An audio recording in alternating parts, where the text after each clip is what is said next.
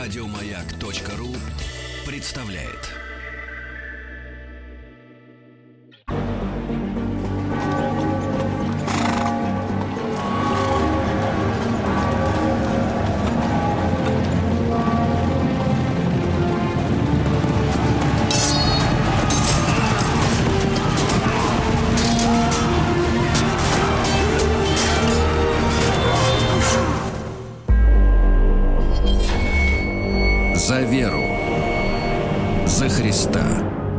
Продюсер этой рубрики Рустам Вахидов.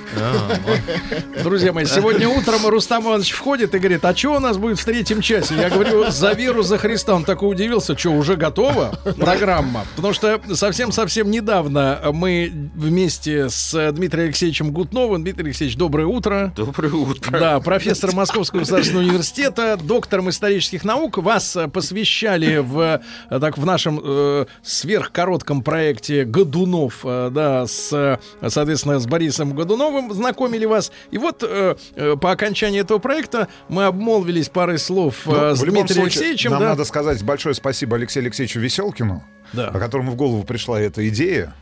Ах, это весело. Погодите, так это не ваша идея. Мы ее, мы ее вот так Я вот так надеялся. завернули, Сергей Нет, я Валерьевич. так надеялся, что наконец-то вы встали как-то вот на путь какого-то развития. На свои ноги. Христианство вы хотели Нет, сказать. вообще на путь развития. Не знаю, куда заведет этот путь, но оказывается, А, На вместо самом деле, вас я крестовом- пожилой Я в человек. крестовом походе Да. с 94 -го года, хорошо, Сергей Валерьевич. хорошо, хорошо. Значит, Дмитрий Алексеевич э, вы, выказал э, э, готовность э, сотрудничать с нами и дальше. Ну, в общем, да, хотя вы рискуете сделать меня энциклопедистом. Я все-таки в основе своей истории к русской истории. Ну, ну, Это наша история. Теперь это наш. Да-да-да. И, конечно, ребятушки, а, вы понимаете, да, в наших исторических обзорах время от времени вылезают вот эти даты, связанные с крестовыми походами. А, Дмитрий Алексеевич, поправьте меня, 9 их было? Восемь. Восемь. Вот девятого ждем. Вот, со дня Нет, день. ну там еще куча походов детей, пастушков. Конечно, Да-да-да. так можно насчитать очень много. Много, но да. по, по- по Вот. большому счету 8. Да, и мы хотим исследовать, соответственно, и хронологически, и с точки зрения участников, и причин, да, и Да. последствий. Да. Вот, ну и сегодня наш, э, наш эфир, наш, э, а для тех, кто слушает не в эфире, а в подкастах, наш первый выпуск в подкасте э, посвящен предпосылкам. предпосылкам, причинам. Вообще, перед тем, как говорить о крестовых походах, нужно понять, что время-то было 11 веков назад.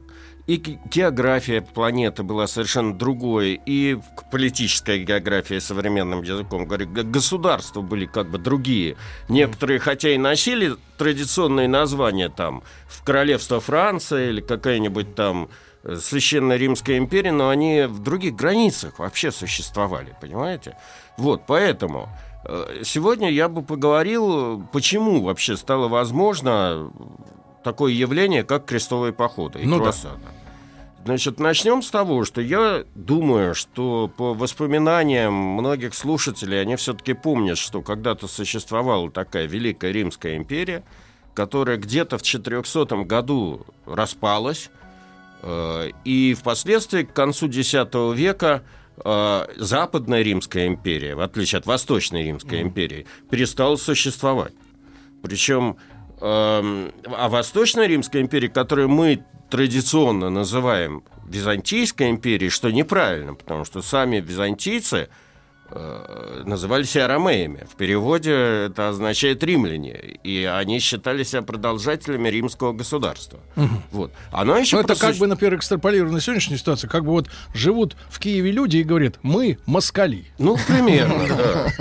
Нет, но есть же люди, которые как бы паспорт советский по разным причинам не меняют, как бы, ну, ну, они себя считают подданными несуществующего государства, понимаете? А кто-то вот недавно, эм, я тут читал в новостях, вообще раздает чьи-то паспорта, нет, выдумал. нет, нет. А, э, вот Рустам Иванович нас, э, так сказать, временно, так сказать, испарился из студии, но мы летом а, участвовали э, в таком своем автопробеге Москва-Байкал, и где-то уже за Уралом, когда была тайга, я сейчас не могу вспомнить в какой области, потому что, э, так сказать, пейзажи, они меняются, но они достаточно медленно меняются. В одной из наших областей мы видели огороженное вдоль федеральной трассы э, некое поселение, над которым висел красный флаг с серпом и молотом и огромный текст. Здесь действуют законы СССР. Реально. Вот видите? По площади, наверное, где-то, ну, гектар, наверное. Ну вот видите, реально? Не дайте мне соврать, уважаемые слушатели. По- Поясните, где это я мог видеть, да. Вот. Там Значит, нет. э, к чему я это все рассказываю? Что в пору своего рассвета Византия просуществовала после распада Великой Римской империи еще полторы тысячи лет. Это не хухры-мухры. Понимаете, я тут присутствовал в 2011 году на праздновании 1150-летия российского государства, имея в виду там его начало 860 год. А, был, был такой проходящий юбилей, скажем так. Мы собрались там выпить и о чем-то поговорить, но нам еще до, до Византийской империи шагать и шагать, понимаете? Вот. Так вот, в период своего рассвета Византийская империя обнимала громадную территорию, начиная там, скажем, от Армении на востоке, кончая Гибралтаром на западе, и практически всю малую, вот весь, весь, весь Ближний Восток. Там Это больше Евросоюза. ну, ну я не, не говорю о том, что часть нынешнего Евросоюза туда входила. Болгария, Сербия, э, значит, э, вот юг Италии, все это входило в состав Византийской империи. Другое дело, что находясь вот на юго э, как бы это сказать, на юге или на юго-востоке, что ли, от Европы, Византия постоянно, ну, была своеобразным щитом. Вот такую же хламиду, пожалуй, русская история потом предоставила России, когда она сдерживала разного рода кочевников, которые э, имели обыкновение нападать с э, юга, с востока и стремиться в Европу, как сейчас, скажем, э, условно говоря. А так это кочевники. В каком-то смысле. в каком-то смысле это так. А, так вот, а, э, вместе с э, останками Великой Римской империи Византия сохранила и адаптировала под новые условия средневековья организацию государственную, и в какой-то в когда-то она была самым крупным рынком в мире, понимаете, все стремились туда попасть из, из запада, из востока. Если вы вспомните, мы много тут говорили про русскую, русскую историю перед этим.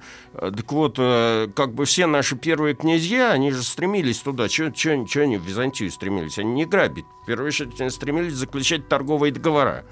Как, как сейчас в ВТО, пони- понимаете? Вот, поэтому желающих э, поживиться или откусить от этой Византийской империи территориальной части или э, какую-то часть богатства, там, свою долю прибыли было при большое количество. И на Западе, и на Востоке, естественно, на Востоке люди были более дикие. Поэтому э, византийцам приходилось очень часто вступать и в открытые противостояния, и в, наоборот, значит, какие-то дипломатические игры, и все время вот, э, давать отпор этим попыткам. Время от времени им это удавалось, причем удавалось иногда с большим трудом. В ряде случаев там Константинополь был под ударом. Эм, но э, в ряде э, были эпохи, когда империя балансировала на грани. Вот мы с вами собираемся обсудить примерно такую же эпоху. XI века, где уже начиная где-то, с, ну, начнем с того, что начиная с 7 века Византию регулярно атаковали арабы. С большим трудом ей удавалось э, держаться, хотя арабы много чего захватили, Египет, и потом пере- перебрались через Гибралтар и даже оккупировали часть Испании, нынешней. Там, Как бы местные феодалы и местные, так сказать, испанцы стали бороться с маврами. Вот, но теперь, но э, дальше беда пришла и дальше больше в XI веке. Это из севера, и с востока. С востока с 1088 года на Византию стали нападать турки-сельджуки. Имя сельджуки они получили от мифического вождя племени Сельджука. Вот. А, и в 1088 году в Армении при местечке, которое называется, дай бог памяти, Мацекерт, а, или Манцикерт, это крепость византийская, самая восточная. э, было большое сражение, где громадная византийская армия под командованием императора Романа IV Диогена понесла поражение. Громадное, причем немыслимое по тем временам, потому что сам император попал в плен. Его потом mm. выкупали, там была целая история. И следствием этого был захват турками практически э, всей Малой Азии. Вот этих вот старых византийских городов Малой Азии. Это город Никея, Антиохия, Иерусалим, там, угу. Иерихон, э, ну вот, вот все эти места. А почему он проиграл? Э, да, вообще-то говоря, византийцы славились, с одной стороны, своей дипломатией, своей изощренностью своей, своей дипломатии, но с другой стороны, у них была слабость. У них были очень сильные подковерные интриги. Вообще, на самом деле, Роман IV проиграл из-за того, что часть знати ему изменила. Вообще, э, он был, как бы это назвать, солдатским императором. Mm-hmm. Императоры Византии делились на две части. Законно рожденные и э, солдатские. Зак... Да, законно рожденные рождались во дворце и, в общем, были наследниками престола. А незаконно рожденные это, как правило, какие-то диктаторы. Да, это гвардейцы, которые захватывали власть. Роман IV был вот таким, одним из таких гвардейцев. Как и тот герой, о котором мне надо будет рассказывать в следующем. Это Алексей Камнин. Угу. Ну, то есть его предали штабисты? Да, его, его там предали свои же эти. Причем э, Алексей Камнин, когда он взошел на престол, э, у него еще более крутая ситуация сказалась. Вот наши большие друзья, которые мы хорошо знаем, дальние этнические родственники этих э, турок, это печенеги, с нашей же подачи. Uh-huh потому что, начиная с князя Игоря, часто очень на походы на Византию русские князья ходили с печенегами. Они распробовали это все походы и стали теребить, и стали будоражить эти северные границы Византийской империи, очень часто нападая на территории нынешней Болгарии, вот, вот Румыния, пограничные места. Причем их было настолько много, что в какой-то момент очень большие аллюзии с Евросоюзом. Византийцы вынуждены были uh-huh. принять их в подданство. Понимаете? Но это не мешало печенегам нападать на Константинополь, доходить uh-huh. до Филиппополя, Андрианополя, вот до этих мест. Понимаете? Филиппополь. А, друзья мои, ну что ж, Дмитрий Алексеевич Гутнов, доктор исторических наук, э, наш новый проект «За веру, за Христа».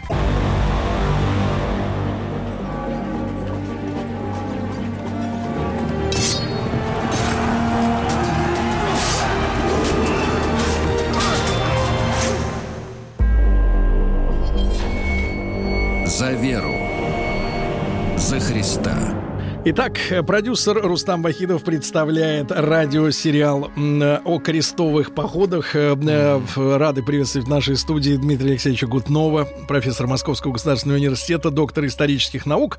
И вот товарищи печенеги. Да, а, кстати говоря, печенеги э, Дмитрий Алексеевич, а ныне печенеги это кто? Их нету. Совсем? Ну, по-моему, утверждают не то печенеги, не то половцы. Если я не ошибаюсь, вот была такая республика Гагаузия, которая mm. вот, mm-hmm. вот, вот, вот, вот там так, вот Гагаузия, они это, ж, это ж Мольдова. Ну да. Ну да. Да? Вот, вот то ли печенеги, то ли половцы. Mm-hmm. Вот, вот. А половецкие пляски есть? Ну, по факту. Да. Это из так вот, музыки. Чтобы закончить, да. Э, под Силистрией, это Болгария, нынешняя печенеги, там сильно потрепали этого э, Камнина, Алексея Камнина, э, императора, и поняв, в общем, предел своих возможностей, ну, от этих подданных он откупился, но он понял, что ему нужна какая-то военная сила.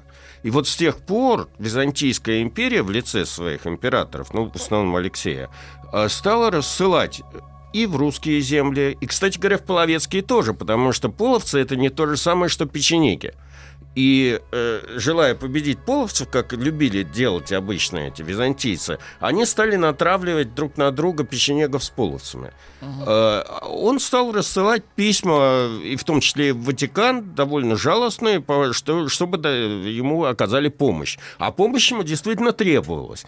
Э, совершенно анекдотический эпизод, если кто будет в Стамбуле в военно-морском музее, обратите на бюст первого турецкого генерала, ой, адмирала Чака Бея. Значит, Чака? Чакобея. Чак- Чакобей. бей. А, Чакобей это был печенек, самый натуральный, взятый византийцами в плен во время очередных там каких-то печенежских набегов, а получивший воспитание в Византии, честно говоря, я не знаю, кто его обучил морскому делу, но он потом, будучи уже вернувшись обратно в печенежские степи и став каким-то вождем, захватил прибрежные города Эфес и Смирну, и это создал там флот пиратский. Ну, мы называем его пиратским, а может это госу- государственно-печенежский, я не знаю как. Разбил византийский флот у острова Хиос и решил блокировать Константинополь с моря. Ну, почти Черчилль, Дарданельская операция, 1916 год. Так вот, э, Алексей Камнин столкнулся вот с этой вот ситуацией где-то в 1090-91 год. Из города никого не выпускали, я имею в виду Константинополь. Э, В округе рыскали эти печенеги, там разные разъезды. Э, Босфор стерег этот Чака. В общем, по- полный финиш. Он посылал письма. Э, Спасите. Спасительное, значит, причем даже нашим князьям.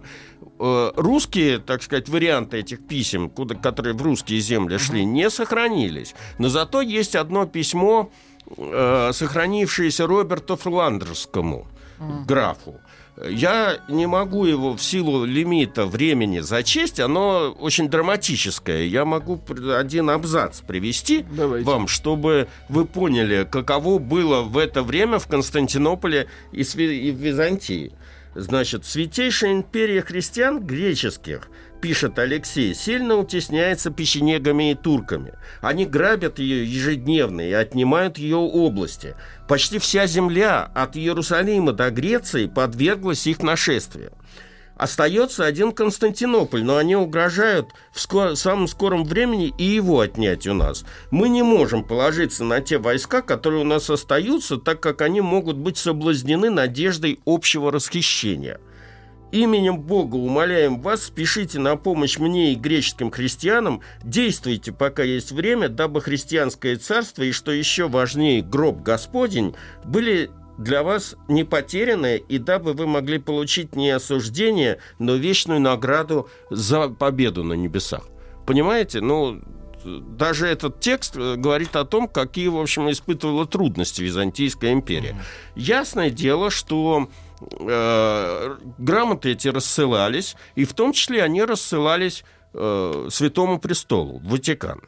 Значит, э, положение католической церкви тогда и положение католической церкви сейчас, оно принципиально иное, э, разное. Почему? Потому что, как я уже сказал, э, Европа представляла из себя конгломерат различных королевств. Причем я еще буду говорить о том, как строился эта европейская организация, тогдашний ЕС. Значит, единственной универсальной властью в этой всей истории была католическая церковь которая как бы могла всех объединить, мобилизовать, там, значит, Вот эти мелкие направить. королевства. Да, эти все мелкие королевства. Я уже не буду говорить о том, что сами по себе эти мелкие королевства тоже представляли из себя такой, как бы это сказать, э, первобытный, ну не первобытный, но феодальный бульон. Э, У нас будет персонаж герцог Бульонский, не путать. С Но, но, значит, э, смысл заключается в следующем. В основе жизни Европы довольно долгое время, вплоть до конца XIX века, э, была не промышленность, как мы себе полагаем, там начинают, она развивалась там со времени промышленного переворота и с нового времени, но главное богатство всегда составляла земля. Так вот, строй общественно-политический, который мы э, привыкли отождествлять со средневековьем, называется феодализм. Идет от слова феод, земельное владение. Суть его, если на двух пальцах обсуждать, я сейчас не буду вдаваться в академические дреб- э, дебри. Значит, суть заключается в следующем, что э, король является одновременно верховным собственником земли в своем, в своем королевстве. В условиях, когда деньги не играют такой роли, в которой они играют вот в нашей жизни, потому что потратить их негде. В основном, да, вот в Константинополе, где, где знают цену этих денег, но есть территории, где что такое деньги, не знают вообще, в принципе. У нас там были в это время кожаные деньги какие-нибудь эти. Кожаные? Гривны кун, да, понимаете? Куна это, это, это, э, мех куницы, понимаете? Вот. Значит, основным э, мерилом богатства является земля. Соответственно, король со своими слугами, скажем так, э, рассчитывается землей, потому что только земля кормит. И отсюда идет вот эта вот феодальная лестница, которую вы можете помнить по- во всех учебниках истории, там, шестого класса она представлена. Король раздает эти земли в условное владение, пока люди ему служат, они этой землей пользуются. Значит, графам там и герцогам. Герцоги раздают чуть поменьше феодалам, те простым рыцарям. Значит, а рыцари сидят на труде крестьян, которые внизу этой всей пирамиды находятся. И, э, соответственно, как бы богатство и влиятельность каждого человека измеряется количеством вассалов. Поэтому вся эта система еще называется вассально-ленная. Человек, который получает землю от своего господина, обязан ему служить, принести клятву, которая называется амаш. Значит, обычно это Не свящ- путать с амуажем. да, не путать с муажем. Э, человек- Это рыцарь опускается на одно колено, значит, там ему господин ударяет ритуально по плечу мечом, значит, он произносит какую-то клятву и тому подобное. Но а, вся эта система в итоге не является такой централизованной, как мы привыкли относиться к государству. Потому что основной принцип этого феодализма заключается в том, что вассал моего вассала не мой вассал. Поэтому а, основной предмет распри у всех этих То есть королей... нет вертикали. Вертикали власти абсолютно нету. То есть она, может, она существует, но она аморфная, она определяется личными связями, знатностью, разного рода амбициями, претензиями, авторитетом короля. А коро- какой у него авторитет? Если ты не воюешь и не достаешь новую землю, которой можешь поделиться с подданными, какой ты король? Ты барахло, да. Тут, тут, в общем, э, поэтому мобилизовать такое воинство на такое предприятие, коим является крестовый поход, то есть, по сути дела, военная операция Сколотить. континентального масштаба, может только какая-то универсальная власть. В, э, как бы не в упрек, а наоборот, э, достижением Византии было то, что они все-таки каким-то образом сохранили римскую организацию армии. Там у них существовали не вот эти вот феодалы, которые были как бы командирами своих отрядов. Понимаете? Чем А. больше земля, тем будет... Но все говорят, что Византия упала из-за того, что у них было очень много наемников, а римляне не использовали настолько много наемников. Значит, сейчас я Но упали буду первыми. вдаваться в... Да, в Римлян не трожь. Мы простите говорим, меня, мы что я говорим о разных, мы говорим о разных эпохах. Рим А. пал 400 год, Ага. а Византия 1453 год. Неплохо. Значит, когда пал Рим, если уж говорить о том, что там произошло, там действительно сначала э, в римской истории войско представляло из себя вооруженное ополчение граждан, которое делилось на легионы. И это правильно. Но потом, к концу существования Римской империи, главной проблемой римлян было, где достать земли, чтобы расплатиться с этими наемниками А. которых они нанимали. И огромное количество городов, например, Сиена и тому подобное, они ведут свое начало вот именно с места дислокации этих, э, где раздавали эту землю этим наемникам. У византийцев ситуация в 1453 году вообще была аховая, потому что у них земли не было. У них был этот, э, как он называется, Константинополь с областью. Понимаете? Поэтому другого способа, как перечеканить все э, драгоценности этой императорской казны в монеты, которые назывались солидусами, кстати говоря, у них не было. Поэтому они действительно всю казну пустили на эти, на эти цели. В итоге это привело к, к очень смешному э, явлению. Значит, Константинополь пал.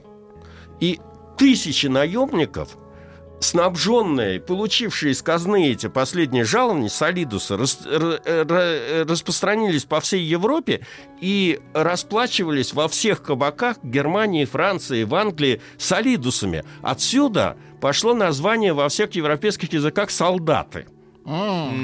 Понимаете? Да. Значит, это довольно смешная история и очень трагическая. Да. Значит, но вернемся, значит, все-таки к наш XI век.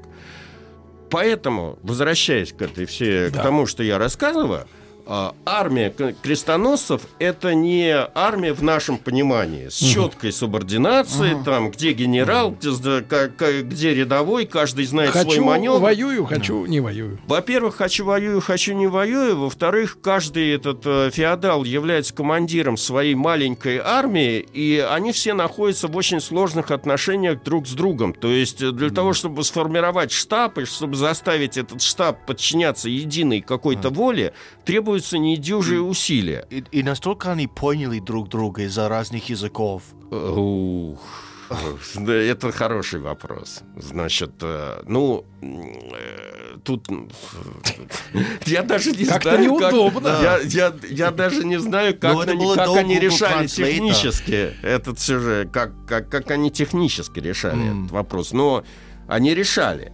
Но перед тем, как мы с вами будем говорить о крестовом, собственно, ор- организации крестового похода, надо мне еще, по крайней мере, сделать несколько деталей. Дорогие Давай. друзья, детали совсем скоро. Дмитрий Алексеевич Гутнов, профессор Московского государственного университета, доктор исторических наук.